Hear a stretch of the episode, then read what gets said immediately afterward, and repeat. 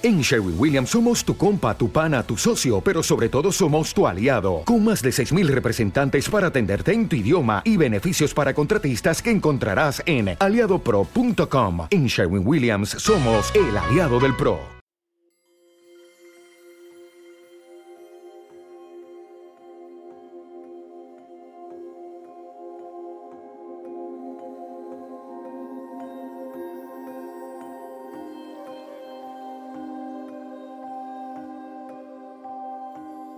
Imagina una calle por la que en pleno año 2023 circula un tren de vapor y de vez en cuando un carro tirado por caballos y un coche de principios del siglo XX.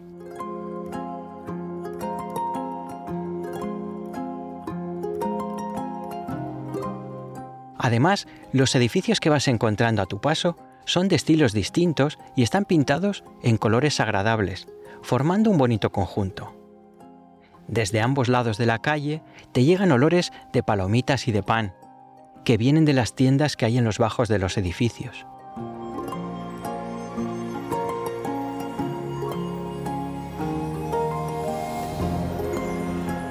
Tiendas con escaparates que invitan a entrar a probar la comida y a comprar los productos.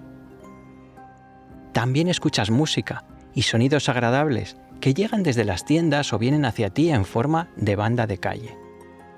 Hay restaurantes y una barbería, pero también un ayuntamiento y un parque de bomberos, y bancos para descansar, y papeleras y farolas.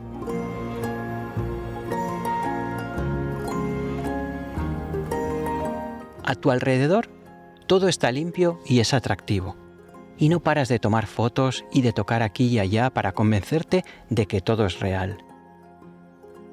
Pero lo más impactante es que al final de la calle te espera un enorme castillo de color rosa con torres de tejados azules y vidrieras de colores.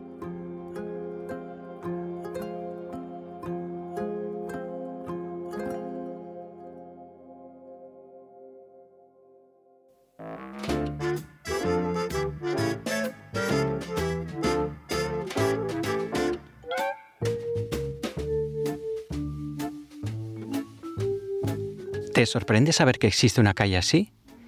Pues quizás te resulte curioso conocer que, en realidad, hay cinco calles de estas características en el mundo.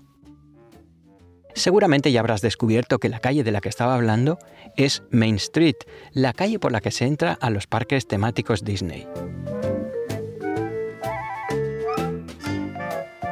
Main Street está inspirada en la calle principal de una ciudad estadounidense de principios del siglo XX y es una inmersión sensorial en el mundo Disney. Los estímulos sensoriales que los visitantes encuentran en esta calle no solo están diseñados para impresionarlos, también buscan evocar recuerdos, hacerlos sentir bien y predisponerlos a disfrutar de la propuesta. Por eso hay música grabada y en vivo, siempre alegre, y los edificios y los vestidos de los empleados ayudan a trasladar a los visitantes a un mundo de ficción. También facilitan la inmersión el paisajismo y la decoración, que se adaptan al momento del año para que los visitantes puedan disfrutar de nuevas experiencias.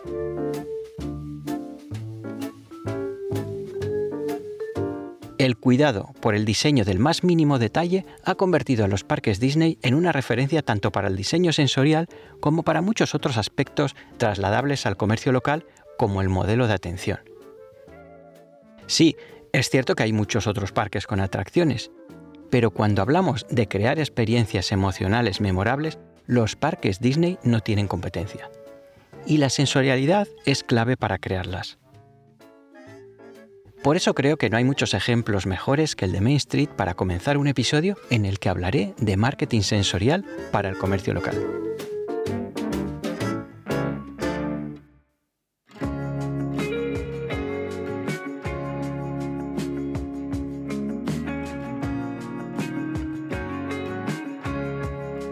Estás escuchando Actualiza Retail, el podcast para impulsar la actualización del comercio local, reactivar la economía de las áreas comerciales urbanas y crear ciudades más humanas. Soy Celestino Martínez, director de la consultora Actualiza Retail, y me gustaría darte la bienvenida al episodio 83, en el que vamos a conocer qué es el marketing sensorial y cómo utilizar los estímulos de cada uno de los sentidos en el comercio local y en las áreas comerciales urbanas. Como sabes, este episodio está patrocinado por Neuromobile, la empresa española especializada en soluciones que añaden una capa digital tanto a la gestión de entornos comerciales como al diseño y la implementación de acciones de dinamización de estos mismos entornos. Las soluciones de Neuromobile hacen más fácil el día a día de instituciones como ayuntamientos, agencias de desarrollo o asociaciones de comerciantes en su tarea de dinamizar el comercio local. Además, les permiten poner en marcha estrategias y acciones de dinamización con costes más reducidos y con indicadores de efectividad, lo que les facilita la mejora. Por eso, en los proyectos de actualización y dinamización del comercio local que pongo en marcha, suelo recomendar soluciones como NMCity para centralizar las acciones de dinamización. Si quieres saber más, puedes visitar neuromobile.es. Y recuerda que se escribe neuromobile con B.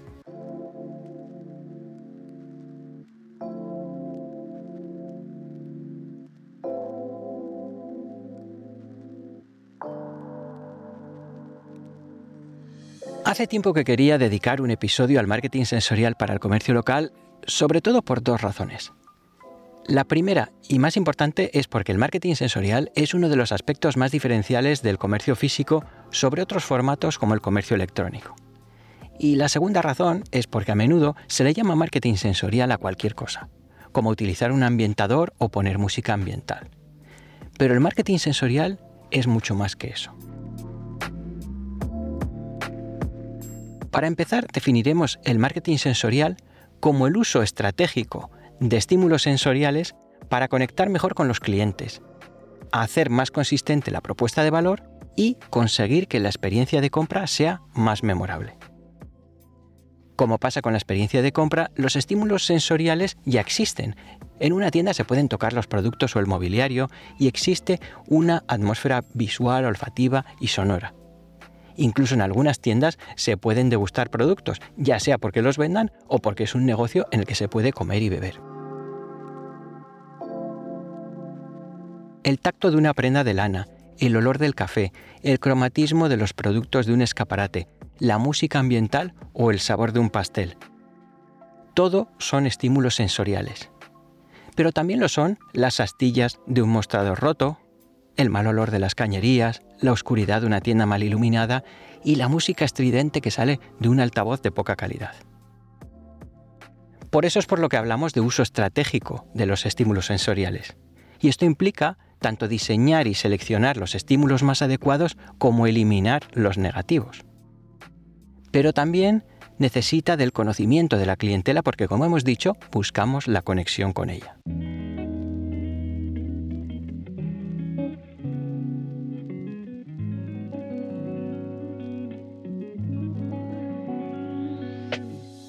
Antes hemos dicho que el marketing sensorial es uno de los recursos con los que cuenta el comercio local para diferenciarse del comercio electrónico. Esto es así porque en el mejor de los casos el comercio electrónico puede utilizar estímulos visuales y sonoros para facilitar las compras. Sin embargo, el comercio físico cuenta con el potencial de utilizar estímulos de como poco cuatro sentidos, ya que para muchos negocios no es fácil emplear estímulos gustativos. Además, la efectividad de alguno de estos estímulos es tan potente que funcionan a distancia. Por ejemplo, estoy seguro que tú también has entrado en una tienda atraído por el olor de una comida o un ambientador o por el atractivo de unos productos expuestos en el escaparate. Incluso porque te gustaba la música que sonaba dentro de la tienda. Ya dentro del comercio, seguro que has notado cómo es más fácil comprar en una tienda con una atmósfera sensorial que te resulta agradable y también tienes más ganas de volver y es más fácil de recomendar a tus amigos y de compartir fotografías de la tienda y sus productos en tus redes sociales. De hecho, es muy probable que mientras que te esté contando esto, estés pensando en una de tus tiendas favoritas, recordando cómo te sientes cuando estás en ella.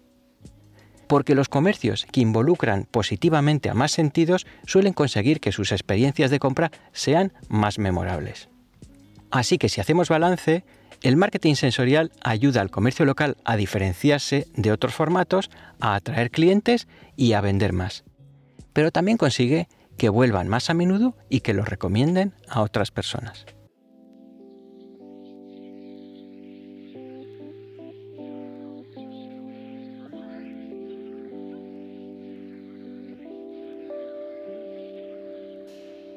Como hemos visto, el retorno potencial del marketing sensorial es muy grande. De hecho, atraer más clientes, vender más y fidelizar a la clientela son algunos de los objetivos más habituales del comerciante local. Sin embargo, y como otros recursos habituales en el comercio local, no todo es tan fácil como parece. Para empezar, hemos dicho que el uso del marketing sensorial es estratégico, así que debemos tomar decisiones a partir de una estrategia. Además, como buscamos la conexión con los clientes, el punto de partida de la estrategia debería ser el conocimiento de esos clientes. Y como pasa cuando hablamos de experiencias de compra valiosas, es más difícil conectar con una clientela compuesta por muchos grupos de clientes muy diferentes entre sí. Al contrario, será más fácil conectar con unos pocos grupos de clientes, sobre todo si no se diferencian mucho entre sí. Aunque eso también depende del sector, porque por ejemplo, y en líneas generales, todos somos más diferentes a la hora de comprar las prendas con las que vestimos que los alimentos que comemos. También habrá que hacer una relación de los recursos sensoriales con los que se cuenta y los que se pueden incorporar. Nuevamente, hay sectores que lo tienen más fácil, porque algunos productos ya tienen estos recursos, mientras que en otros sectores hay que añadirlos. Y como no, también hay que hacer una estimación de los recursos económicos que se necesitarán y evaluar si se recuperará la inversión con los aumentos de ventas. Por ejemplo, en algunos comercios de servicios puede ser interesante ofrecer un café o una infusión a los clientes, pero además de la cafetera, el café y la vajilla, quizás se necesite un lugar y un mobiliario adecuado para prepararlo y consumirlo, incorporar un lavaplatos y hasta contratar personal extra.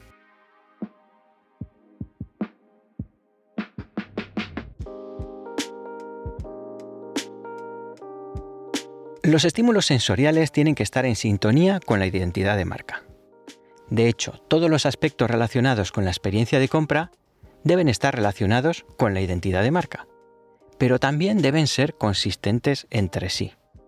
Por ejemplo, los olores en una tienda de productos ecológicos deberían ser frescos y naturales y no enmascarar los de los productos que venden. También tendría sentido que se eligiesen colores terrosos para la ambientación y elementos que remitan a la naturaleza. Y los muebles y la decoración deberían estar hechos de materiales orgánicos. En muchos casos los estímulos sensoriales surgirán de la historia de la marca, de las tendencias en el sector y del posicionamiento de la marca en el mercado. Pero también hay que tener en cuenta que los estímulos sensoriales pueden ser otra manera de diferenciarse de los competidores. Es decir, que aunque lo más cómodo sea integrarse en las tendencias del sector, ciertos posicionamientos aconsejarán ir en contra de esas tendencias o jugar a los contrastes. Eso sí, en estos casos hay que tener muy claro lo que se hace porque la interpretación de muchos estímulos es automática. Incluso pueden darse casos en los que la estrategia sensorial más adecuada sea la de reducir el número de estímulos. Por ejemplo, conozco muchos negocios en los que el diseño del mobiliario compite con el producto y contribuye a crear un efecto de borrachera sensorial que es perjudicial porque resta impacto al producto. Sin embargo, hay otros negocios, como las tiendas de golosinas, en las que la borrachera sensorial lo es para los adultos y no para los niños que están más acostumbrados al exceso de color.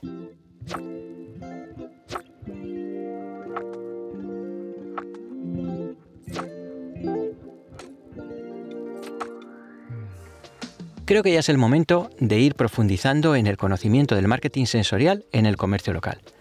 Así que vamos a ir repasando cada uno de los cinco sentidos y señalando los aspectos de la tienda en los que se pueden trabajar. Lo ilustraremos con algún ejemplo y también daremos alguna pincelada de cómo se pueden trabajar estos sentidos en clave de área comercial urbana. Para no alargar demasiado el episodio, haremos un repaso general que podrás ampliar con la información de episodios ya publicados y de otros que iré publicando próximamente. Entre los publicados, por poner solo unos ejemplos, tienes episodios dedicados a las ideas para mejorar los escaparates, a claves para diseñar la ambientación musical o al visual merchandising. Pero antes de empezar, creo que será bueno recordar que en el marketing sensorial trabajamos con estímulos sensoriales, pero lo hacemos con varios objetivos. Y aunque pueda haber más, proponíamos conectar mejor con los clientes, hacer más consistente la propuesta de valor y conseguir que la experiencia de compra sea más memorable. No te preocupes si no ves en esta lista de objetivos alguno de los habituales como vender más o fidelizar más a los clientes, porque estas son las consecuencias de alcanzar los objetivos que acabo de listar. Así que vamos ya con el repaso a los cinco sentidos. Y recuerda que dependiendo del sector y del posicionamiento podrás sacarles partido a todos o solo a unos sentidos concretos pero no olvides que cuantos más sentidos impactes, más valor podrás añadir al proceso de compra y más memorable podrá ser la experiencia.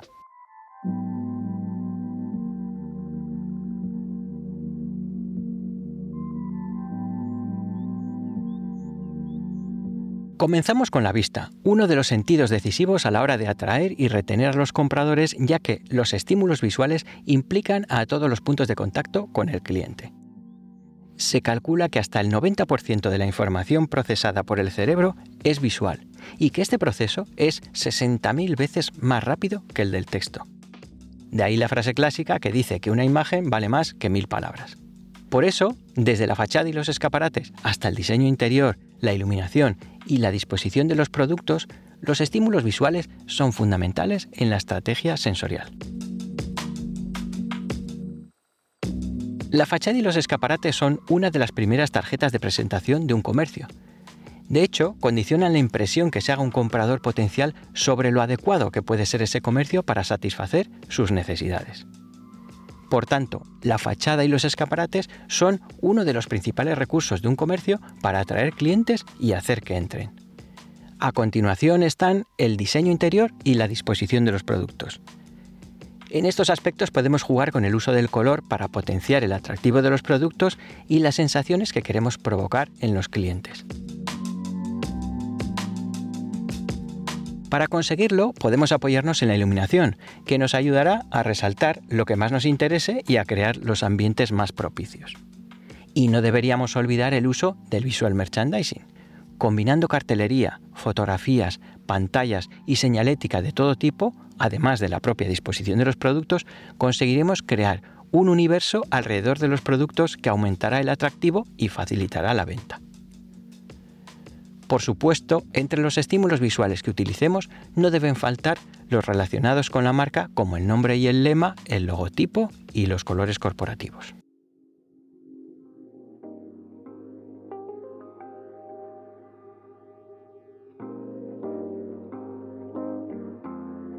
El sentido del oído es otro de los que juega un papel importante en la experiencia de compra, pero es bastante habitual que se infrautilice.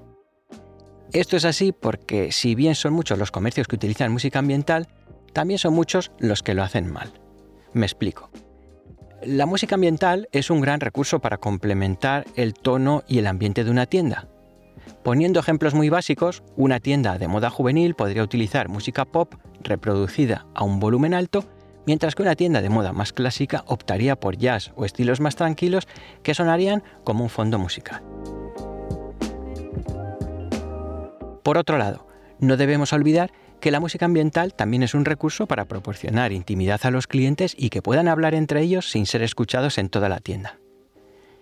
Bien, pues estos dos objetivos, complementar el tono de la tienda y proporcionar intimidad, no siempre se consiguen, o sí se consiguen pero a costa de generar efectos no deseados. Por ejemplo, es bastante habitual dejar que los vendedores se encarguen de la selección musical sin darles unas coordenadas claras. Esto hace que en algunas tiendas suenen estilos musicales que contrastan negativamente con el tono de la tienda. Además, por tener equipos de sonido de baja calidad, en muchas tiendas se utilizan volúmenes muy altos con la intención de rellenar el espacio de sonido y proporcionar intimidad. Pero debido a la poca calidad de los equipos, termina sonando música estridente a un volumen muy alto, lo que causa nerviosismo a los clientes y hace difícil que permanezcan en la tienda. Así que es importante trabajar bien estos aspectos y no olvidar que también podemos complementar el ambiente con sonidos, tanto de la naturaleza como otros relacionados con la actividad.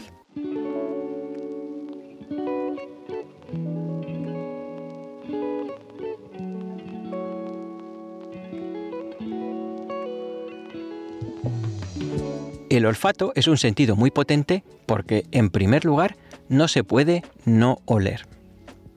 Al menos no se puede hacer durante mucho tiempo. Además, los aromas tienen un gran poder para evocar recuerdos y emociones. Por eso son un buen recurso para crear conexiones profundas. Uno de los usos más clásicos es el de los olores naturales, como el del pan recién hecho, que no solo despierta el hambre, sino que, como el aroma del café, produce sensaciones cálidas y hogareñas. Son tan potentes estos estímulos que funcionan a distancia, atrayendo a los clientes. Hablamos de negocios que pueden utilizar los aromas que producen los propios productos que venden. Es el caso de los comercios de alimentación y otros como librerías, peluquerías o perfumerías. Cuando ya tenemos estos aromas, el objetivo debería ser preservarlos y evitar que se contaminen con otros olores. Sin embargo, hay otros negocios en los que los productos no desprenden aromas muy perceptibles, o al contrario, tienen aromas que perjudican la percepción de calidad. Para mi gusto, este último caso es el de las tiendas que venden productos que huelen a plástico. Por eso es habitual en muchos comercios el uso de fragancias, en algunos casos diseñados específicamente para la marca. Estos aromas, que generalmente se pulverizan como ambientadores, se llaman odotipos y muchas marcas cuentan con uno exclusivo. En el comercio local, sin embargo, es más frecuente el uso de fragancias que se pueden elegir entre un catálogo de opciones. Estos catálogos disponen de fragancias diseñadas para sectores específicos y para momentos del año. Por ejemplo, en algunos ambientadores predominan las notas de colonia infantil o de chicle para el sector de la moda infantil, las notas cítricas para el verano o las de naranja y galletas para Navidad.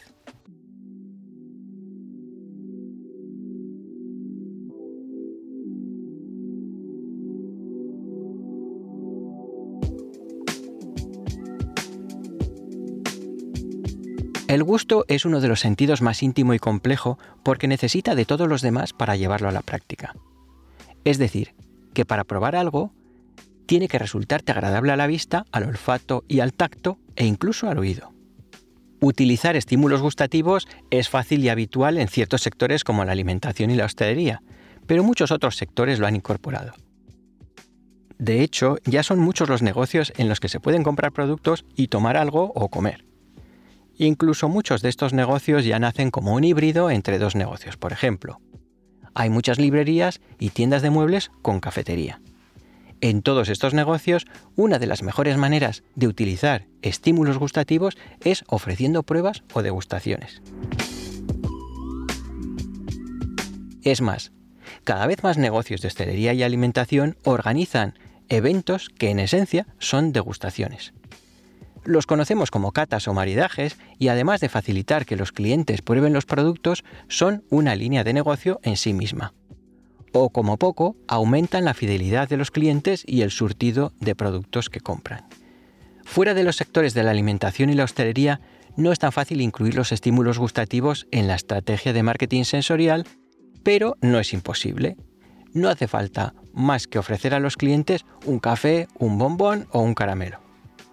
Por ejemplo, hay una conocida multinacional de artículos de cosmética para el cuerpo y el hogar que ofrece una infusión a sus clientes. Pero claro, es algo que encaja perfectamente con la historia de la marca y con la propuesta de valor que ofrece a sus clientes.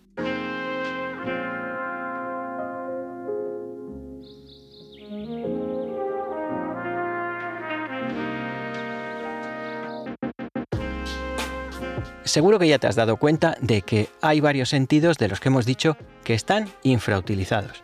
Pero en el caso del tacto creo que es más cierto que en el resto porque si hay algo a lo que vamos a una tienda es a tocar.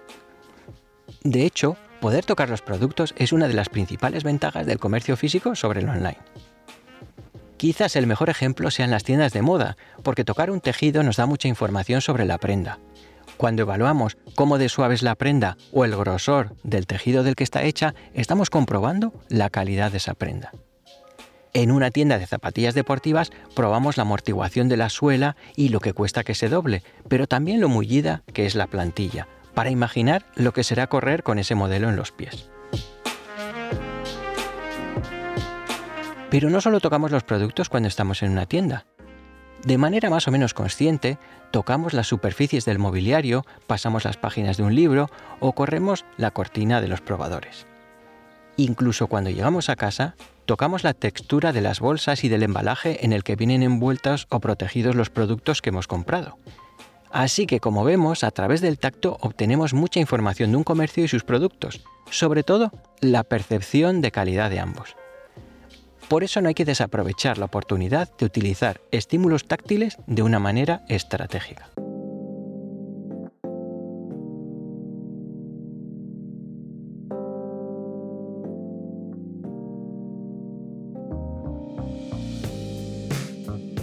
Ahora que hemos repasado todos los sentidos y visto algunos ejemplos, creo que es un buen momento para compartir unas claves para utilizar el marketing sensorial en el comercio local. Y como no podía ser de otra forma, el primer punto importante es el de conocer bien al mercado objetivo, es decir, a los perfiles de clientes a los que se dirige el negocio.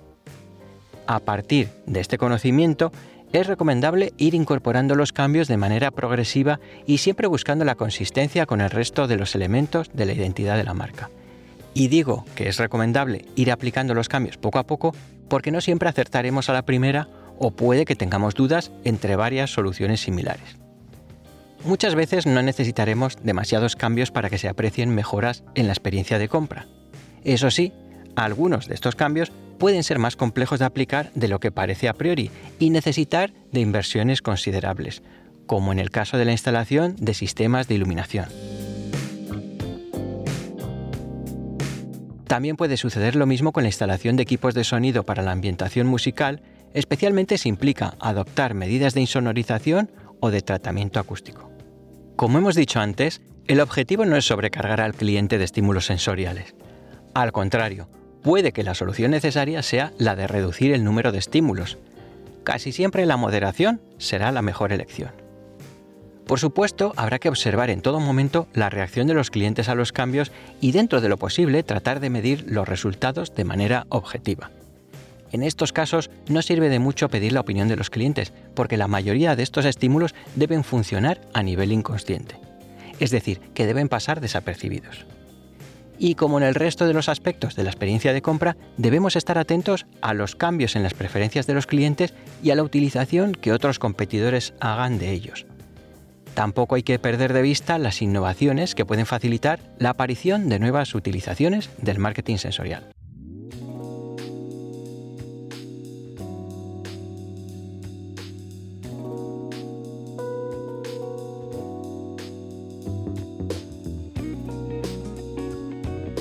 Hasta ahora hemos visto cómo utilizar el marketing sensorial en el comercio local, pero también podemos sacarle partido en las áreas comerciales urbanas. De hecho, sería recomendable que coincidiesen las aplicaciones en los dos ámbitos para que la experiencia de compra del área comercial urbana sea consistente e inmersiva. Si hablamos de explotar los recursos sensoriales del sentido de la vista, los usos más frecuentes incluyen la iluminación y la decoración de las calles. Por un lado, la iluminación incluye tanto la habitual como la que se añade en momentos especiales como fiestas o Navidad. Por otro, la decoración también incluye aspectos fijos como la jardinería y los murales artísticos, y otros recursos que pueden ser temporales como las exposiciones de arte en la calle. La música y los sonidos ambientales son los recursos más habituales cuando utilizamos estímulos auditivos. Para ello se suele recurrir al uso de música en vivo y ambiental, pero también a los sonidos naturales que pueden producir las fuentes de agua o los cantos de los pájaros. Según las posibilidades y el enfoque, los estímulos sonoros naturales y artificiales pueden combinarse o utilizarse independientemente. Y también pueden elegirse unos u otros en función de los usos de la zona de un área comercial urbana. Por ejemplo, prescindiendo de añadir música en las zonas pensadas para el descanso y con menos comercios. Respecto al olfato, las estrategias más habituales pasan por la limpieza para eliminar los malos olores y la utilización de recursos naturales como la jardinería. por supuesto sumados a los aromas de los productos que se venden en los establecimientos de alimentación y hostelería. Mientras tanto, los mercados temporales o fijos son la manera más recurrente de añadir estímulos gustativos al área comercial urbana. En la actualidad, algunos de estos mercados toman forma de festivales gastronómicos o bien forman parte de otros eventos. En cuanto al sentido del tacto, los principales estímulos vendrán del mobiliario urbano y de otras instalaciones públicas como parques y zonas de juego. También se pueden potenciar estos estímulos a través de la creación de espacios interactivos o centros de interpretación. Y aunque quedarían fuera de lo que podemos considerar estímulos relacionados con los cinco sentidos, no quiero olvidar otro tipo de estímulos cada vez más importantes.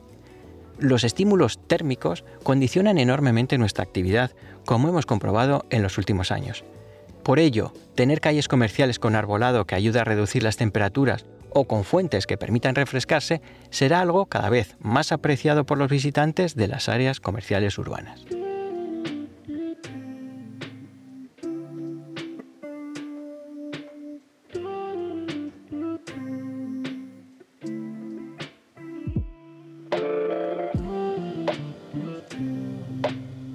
Durante el episodio hemos podido hacer un recorrido por los principios del marketing sensorial recorriendo cada uno de los sentidos en clave de comercio local y de área comercial urbana.